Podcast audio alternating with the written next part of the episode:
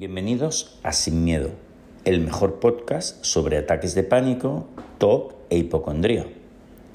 Soy Rafael Santandreu, psicólogo y autor del libro Sin Miedo. Estás a punto de escuchar un nuevo testimonio de curación. Espero que te inspire y te enseñe. Para más información puedes visitar mi web rafaelsantandreu.es. Adelante, estamos juntos en esto. Amigos, soy Rafael Santandreu, autor de Sin Miedo. No tengo un libro por aquí mío, luego os lo enseño. soy, soy psicólogo, Rafael Santandreu, y seguro que habéis visto ya un montón de vídeos míos en los que tratamos sobre la ansiedad, cómo superar los ataques de pánico, el TOC, la hipocondría, con el método que explico en mi libro Sin Miedo. Y hoy tenemos un testimonio súper guay, súper chulo de Enrique, que es de cerca de Alicante. Vamos a llamar Enrique de Alicante. Hola Enrique, ¿cómo estás? Hola, buenos días Rafael. Pues nada, estoy muy bien aquí y nada, preparado para contar mi experiencia con, la ansiedad y poder ayudar a, todas las personas que, nos ven. Oye Enrique, ¿tú leíste mi libro Sin Miedo, por cierto? Sí, yo me he leído todos tus libros, Rafael. Eh, el primero que leí eh, fue el de Ser feliz en Alaska, porque bueno, cuando yo empecé a aceptar que tenía ansiedad, eh, lo conté en la familia y hubo una prima que, bueno, que se había leído tus libros, te escuchaba también en los programas de radio y entonces me dijo, te voy a dejar ser feliz en Alaska. Y a partir de ahí es cuando empezó, pues, pues bueno, mi historia con los cuatro pasos, básicamente. Qué bueno, qué bueno. Oye, pues cuéntanos directamente, eh, Enrique, ¿qué es lo que tenías tú? Bueno, pues yo eh, al final del confinamiento el mes de mayo, eh, cuando subía las escaleras de mi casa, el, corazón se me empezaba a acelerar y me faltaba un poco la respiración. Y yo, pues Rafael, no entendía qué es lo que me sucedía, me daba miedo porque me faltaba la respiración y total, que me puse a trabajar en junio y, y se fue ese síntoma. Y dije, pues bueno, lo dejé pasar, no fui a los médicos. Me volvió a aparecer una segunda vez, pasados tres o cuatro meses. Al salir de un restaurante estaba que me ahogaba, no entendía qué es lo que pasaba. Y ya llegó una tercera vez en la que dijo, he venido y me quedo aquí para que cambies tu vida, por decirlo de alguna forma. Entonces estaba de vacaciones, me levanto una mañana y sentía como que flotaba, una sensación extraña. Total, que una amiga me, invita a comer en un restaurante y cuando llego al restaurante me estaba tomando una Coca-Cola y empiezo a sentir que mi cuerpo pesaba y se iba al suelo, pero el cuerpo no se iba al suelo. yo estaba sentado en la silla. Total, que empecé a ponerme nervioso, preocupado y me cogió una taquicardia. Entonces yo me asusté porque pensaba que me estaba dando un ataque al corazón y me tiré al suelo. Entonces, al tirarme al suelo, pues eh, me relajé y se terminó la taquicardia. Y aquí empezó la odisea de ir al médico, porque eh, fui a urgencias y todo estaba bien, no tenía nada. y mm. entonces, claro, yo de allí salí pues alucinando porque decía, ¿cómo no voy a tener nada si mi corazón se acaba de poner a mil? Mm. Entonces lo que sucedió es que a partir de ahí, como mm, hasta ocho meses después de eso no tuve el diagnóstico de que tenía ansiedad, empecé a ir somatizando. ¿Por qué? Pues porque iba al médico me hacían pruebas, todo salía bien y, yo no me encontraba bien porque tenía muchos síntomas, tenía fatigas, me daban paristesias, tenía náuseas, diarreas, dolor de estómago, mareos que me podían durar 15 días seguidos. Entonces, ¿qué pasaba? Yo no entendía que el médico me dijera que yo estaba bien y sin embargo yo me encontraba mal. Claro. Entonces, eso ¿qué pasó me llevó un poco a empezar a buscar por internet estos síntomas en qué enfermedades podían coincidir. Y ahí mm, cometí, un error bestial. Porque ahí podían ser 10.000 cosas mortales. Exacto, exacto. Entonces eso para mí fue como la madre de alimentar a todos los miedos de la ansiedad y generar aún más somatizaciones. Entonces eso fue un error eh, brutal. Entonces yo la recomendación que haría en ese aspecto es que si una persona tiene ansiedad, eh, tiene que ir a un psicólogo, eh, leer libros como los tuyos, pero no recurrir a toda esa cantidad de información que hay en Internet, porque lo único que te va a hacer es lo que me sucedió a mí, pues que yo eh, iba somatizando, entonces llegué a un punto, Rafael, en el que estaba tan débil que me quedé en una cama, ya, ya no salía, no salía de casa ni me aguantaba de pie, porque cuando me ponía de pie las piernas me temblaban, no tenía casi fuerza. Entonces, pasados ocho meses de ir muchas veces a urgencias, finalmente, eh, la última vez que fui a urgencias, eh, el médico me dijo, si llevas ocho meses con diarreas, eh, te voy a ingresar en el hospital y te vamos a hacer una colonoscopia. Y entonces aquí fue cuando me hicieron todo tipo de pruebas, de todo, de todo tipo de enfermedades, y pasados 10 días vino la doctora y me dijo, mira, tu problema no está, digamos, físicamente, claro, claro. Es mental. Y entonces ahí... El tío, el tío más investigado de, la localidad. Fue brutal porque me hicieron de todo, enfermedades autoinmunes, claro. eh, eh, colonoscopia, estaba perfecto, no había ningún tumor, no había nada, porque cuando tienes esos síntomas, pues como no, no me salía nada, yo tendía a pensar que tenía alguna enfermedad rara. Claro, claro que los médicos no encontraban porque era algo raro. Entonces, eso, claro, iba alimentando toda la neura. ¿Y entonces qué hiciste? La doctora te dice eso y ¿qué haces con eso ahora? Bueno, pues cuando me dice eso, de momento me, me dieron el alta y me fui a casa con un poco de incredulidad. De incredulidad Claro, claro. Porque, claro, yo me había pasado ocho meses pensando que tenía una enfermedad rara y todas las pruebas eran bien, estaban correctas. Pues, ¿Cómo voy a producir yo solo con mi mente eso? Es imposible. Entonces, eh, ¿qué sucede aquí? Mi padre se va por su cuenta a mi médico de cabecera y meses anteriores, en una clínica privada, resulta que me habían dado antidepresivos sin ser yo consciente que me estaban dando antidepresivos. Porque yo fui a esa clínica eh, por el tema de las diarreas. Y entonces... Te dieron varias cosas y venga. Exacto, me dieron un cóctel de medicación, pero a mí nunca me dijeron que me estaban dando antidepresivos. Entonces yo en ese periodo experimenté una mejoría leve. Una estabilización, ¿vale? Los síntomas de la ansiedad no se iban realmente. Pero mejoraste. Pero me permitía seguir mi vida. Pero ¿qué sucedía? Que aquí es el kit de la cuestión de la terapia que, que he hecho con Laura y que se hace también de tus libros. Si tú te tomas medicación, pero no haces una terapia eh, cognitivo-conductual, tus síntomas nunca van a llegar a desaparecer, porque la medicación te va a estabilizar un poco, Exacto. pero no te va a curar. Exactamente.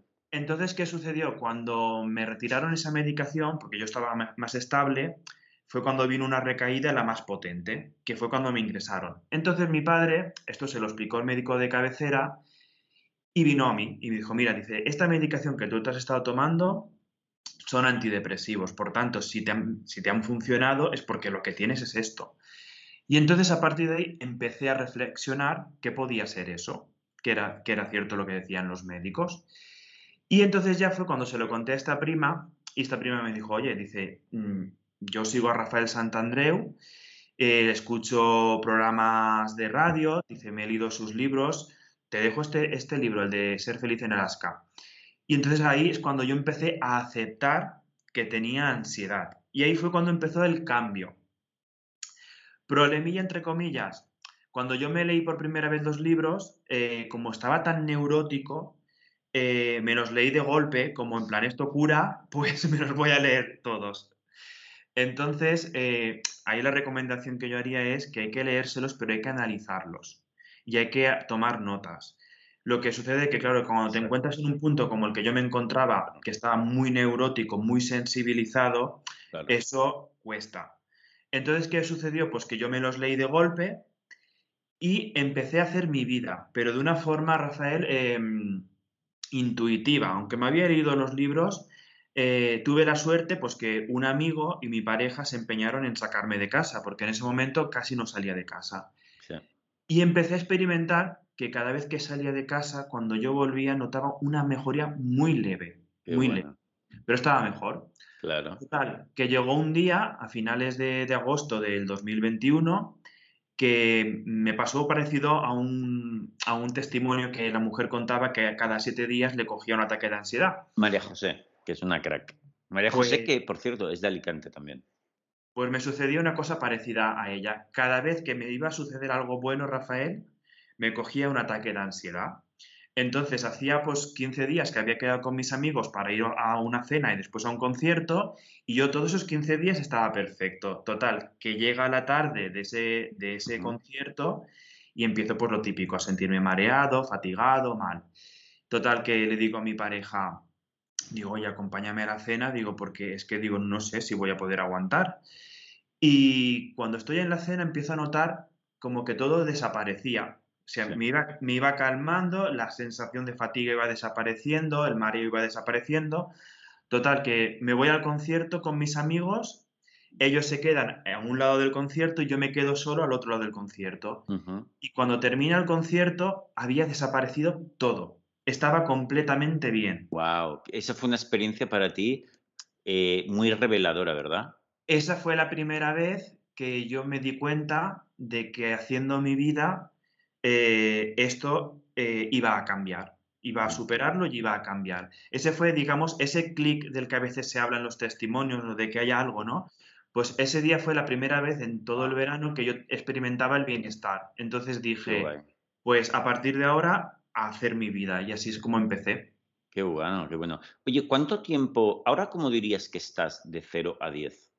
Pues a ver, yo ahora me pondría entre un 8 y medio y un 9. Qué bueno. Cuéntame ha desaparecido prácticamente todos los síntomas originales que yo tenía. Lo único que me queda a día de hoy es un poco de nerviosismo, ¿vale? O sea, eh, por ejemplo, pues me voy a una excursión de senderismo y porque a la mente le da la gana, básicamente, pues notas como que te pones un poco tenso, un poco nervioso, pero yo sigo a la mía. Perfecto. no le hago caso. Entonces, ¿qué sucede? Pues lo típico, pues que al final vas hablando con la gente, no prestas atención a los síntomas, no coges miedo, eso es muy importante el tema del miedo, porque ¿qué sucede? Si tú tienes miedo al síntoma, ese miedo te lleva a más adrenalina, más, más nerviosismo y al final a un punto pues en el que empiezas a temblar, a, fin, a ponerte muy mal. Pero si ya sabes que eso no, mm, no te vas a morir, por decirlo de alguna forma. Pues tranquilidad pues llega un punto, digamos que esto es el miedo, llega hasta aquí y cuando pasa por aquí se deshincha y se produce lo que yo llamo magia o un milagro. Para mí es como un milagro, porque pasas de estar tenso a de repente serenidad y tranquilidad. Wow, qué bonito. Entonces, ¿qué sucede? Que eso es lo que yo ahora experimento. Qué bueno. Entonces, mm, Oye, por, cierto, digamos, eh, un inciso de que tú has hecho terapia con la maravillosa Laura Cole, que es una terapeuta del de nuestro equipo. Y, cuánto tiempo? ¿Ahora ya te ha dado el alta o todavía seguís viendo de vez en cuando? Aún me quedan algunas consultas, estamos ya llegando al final. Eh, eh, al principio empecé yendo una vez a la semana, luego 15 días y ahora ya cada tres meses. Ahora la siguiente consulta la tengo en diciembre. Ahí me gustaría decir un inciso, porque eh, cuando yo me puse en manos con, vosotros y me tocó Laura Coy, pues me vino de muy buena ayuda, porque ¿qué sucedía? Aunque me había leído los libros, como estaba neurótico, a mí me costaba aplicar lo que se dice en los libros. Claro. Y sobre todo, Rafael, no entendía eh, el motivo de las recaídas. No las ah, entendía. Eso es súper importante. Entonces, ¿qué sucedía? Que cuando yo ya empecé a experimentar bienestar, pues a lo mejor me pasaba 15 días sin ningún problema. Y de repente un día me levantaba pues con sensaciones de que me ahogaba, otras veces con falta de energía. Entonces llegué un momento en que me enfadé y dije, ya no aguanto más, me voy a poner en contacto con el equipo de Rafael. Entonces a mí lo que me ha ayudado mucho Laura ha sido a entender los cuatro pasos, a interiorizarlos en mi vida, a saberlos aplicar, a saber exponerme, a crearme un mantra también y después un consejo que ella me dio, que para mí ha sido muy útil, que ella me dijo, no dejes de hacer nada por ANSI. Qué bueno. Y, yo, Rafael, pues la verdad que cuando mm, me venía, pues me, acordaba. Laura dice, no dejes nada, hacer por, nada por ANSI. Incluso lo utilizaba más que, el mantra. Entonces me di cuenta pues que realmente al final es una cosa irracional. Porque una de las cosas que me sucedió, por ejemplo, una vez, una de las recaídas, estaba haciendo facturas y estaba yo solo en la oficina. No había nadie, no sonaba el teléfono, no había nada, Rafael. Claro. Y de repente empecé a notar cómo me ponía nervioso, nervioso nervioso y cómo me invadía una sensación de fatiga. Y de momento mm, me puse un poco nervioso y dije, no, si es ansi. Dije, pues yo voy a seguir haciendo mi vida. Y le dije, y hablando en la oficina que parecía que estuviera loco, dije, ansi, yo voy a seguir con mi trabajo. Cuando termine, me voy. Si quieres te quedas conmigo, si quieres te vas. A la media hora, Rafael, todo había desaparecido. Qué bueno. Claro, esto se consigue pues a base de mucho practicar, de tenerle mucha fe al sistema. Eso es. Porque yo, por ejemplo, cuando empecé eh, por libre, claro, yo lo hacía, pero lo hacía siempre con él. Esto me curará, esto realmente, entonces, hasta que no te das cuenta que realmente eh, es efectivo, pues es cuando empiezas a notar lo que yo digo, el tema de que llega el miedo de ahí, de ella no pasa y luego se esfuma. Qué bueno, qué maravilla. Oye, Enrique, ¿cuánto tiempo hasta ahora ha durado la terapia, más o menos? Mira, eh, con Laura empecé más o menos, yo creo que fue en enero o febrero de este año y más o menos yo creo que vamos a terminar ya, ¿vale? Es un año, pongamos, por decir algo. Seguramente, eh, me imagino que Laura en diciembre por ahí creo que me dará la alta, porque ya estamos llegando a las final. Y desde que yo empecé a aceptar, pues yo empecé a aceptar en, en agosto del 2021. Fíjate. Oye, y pero ha sido, sabes que esta pregunta siempre la hago, Enrique, ha sido un trabajo muy duro. ¿Ha sido superar esto? ¿Ha sido lo que te ha requerido más determinación y perseverancia en tu vida? Para mí, Rafael, es el trabajo más duro porque eh, yo mm, partía de la concepción, yo creo que errónea de toda la sociedad, de que pensamos que la ansiedad o la depresión, como que, bueno, pues que la persona se siente triste o, que está nervioso, ¿no? No te, no te puedes llegar a imaginar lo que una cosa de estas llega a limitar tanto. Entonces, ¿qué sucede? Que mientras vas teniendo todos los síntomas, es tan desagradable que mm, no es como, por ejemplo, un trabajo que no te gusta pones fin al contrato y te vas. Esto está dentro de tu cuerpo. Entonces, al principio huyes y te vas a tu casa, pero da igual, los síntomas siguen. Entonces, para mí ha sido un trabajo muy arduo, muy potente, porque hasta que te das cuenta de, cuál es el camino para curarte, eh, yo pasé ocho meses yendo a urgencias. Sí, sí, sí, sí. Ocho meses.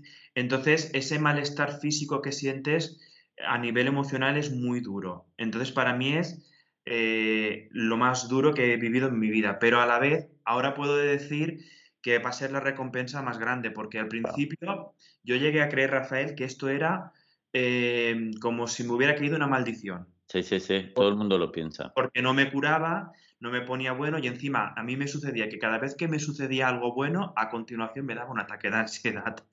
Entonces no lo entendía, yo decía, pero si esto es bueno, ¿por qué me pongo mal? No lo entendía. Entonces, ahora, pasado más de un año, pues agradezco esto porque, pues porque mm, mi mente es otra. Yo ahora con todos los problemas eh, de otra manera. Mira, te voy a contar una cosa mm, breve. Un ejemplo. Ayer me fui al gimnasio y total, que cuando llego al gimnasio el coche no se cerraba. Eh, le daba el mando, hacía clic, clic, pero se quedaba abierto. Y al final, Rafael, dije, pues bueno, pues yo me voy al gimnasio. Digo, está el coche dentro de un parking que está vigilado. No se cierran las puertas, pues no se cierran. Me voy al gimnasio y que pase lo que tenga que pasar. Eh, eso parece una tontería y hasta me río. Pero yo ahora a la vida em, le quito toda la importancia que, entre comillas, porque ¿qué podía hacer? No soy mecánico, no entendía por qué sucedía. Aunque me fuera a mi casa con el coche, iba a seguir abierto. Exactamente. Pues me fui, me pasé mis dos horas de gimnasio y cuando salí me volví a mi casa. Qué bueno. No, no, no, es muy significativo. Es muy significativo lo que has contado, porque cuando nosotros nos hacemos fuertes a nivel emocional, luego pasamos a, esa, fortaleza, aplicarla a todo en nuestra vida. Y claro, eso cambia tu vida para muchísimo mejor. Entonces, te entiendo perfectamente. Oye, Enrique, has hecho un trabajo espectacular, ¿eh? Estoy muy contento, ¿eh? Porque partiendo ahí de, que la ansiedad con su sintomatología también ha metido en la cama, o sea, en la, incapacidad, porque a veces lo hace, empieza a producir síntomas eh, físicos que uno no controla y, te deja seco. Eh, y a partir de ahí, esa construcción o deconstrucción que tú has hecho de tu propio cerebro, esa reconstrucción, eh, tiene un mérito increíble. Te felicito. Ha sido brutal, brutal, porque ya te digo, me llegué a quedar en una cama, eh, no tenía fuerzas para levantarme, me sentía muy mal, mareos, náuseas, o sea, de todo, de todo. Y lo, lo, más desagradable era, Rafael, el, el no poder, o sea, no tenía fuerza, no tenía energía. Y entonces, cuando yo iba al médico y me hacían analíticas de sangre, todo salía perfecto. entonces, claro, yo decía, si no tengo una deficiencia de hierro ni de nada, ¿de qué me viene toda esta debilidad que no podía, no me aguantaba? Me, cogía la barandilla de, de la escalera de mi casa y los brazos y las piernas me temblaban. Entonces, ¿qué pasa? Que cuando te empiezas a dar cuenta que todo es producto de la mente, que has cogido una serie de miedo, que incluso ha podido haber un origen, pero al final, Rafael, cuando ya llega a ser una ansiedad generalizada, como es mi caso, ya es el, miedo a los propios síntomas. Eso es. Lo, que te lleva al, hundimiento. Exactamente. Entonces, ¿qué pasa? Que cuando te vas dando cuenta que ya tienes miedo, pues eso, así al mareo, miedo a la debilidad, miedo a todo eso. Entonces, ¿qué pasa? Que cuando descubres que eso es lo que te está mm, eh, debilitando y lo que está mermando tu vida, al principio tienes que hacer mm, pues lo que yo hacía. Yo, por ejemplo, las primeras veces salía a la calle con una muletilla, con un amigo. Me iba a pasear y me sentaba en un banco y yo estaba, Rafael, medio groggy, medio mareado, tal. Y veía a la gente pasar y yo veía a la gente ni más bien y yo allí aguantando el chaparrón. Claro, en ese momento era aguantarlo de una forma... Soportar. Soportar. O sea, no era... Ya no había ni... Al principio no hay aceptar, solo hay soportar. Exacto, era así. Entonces, ¿qué pasa? En ese momento cuando lo hacía eso, no, no piensas que te vas a curar porque estás tan hundido, pero tampoco te queda otra posibilidad. Exactamente.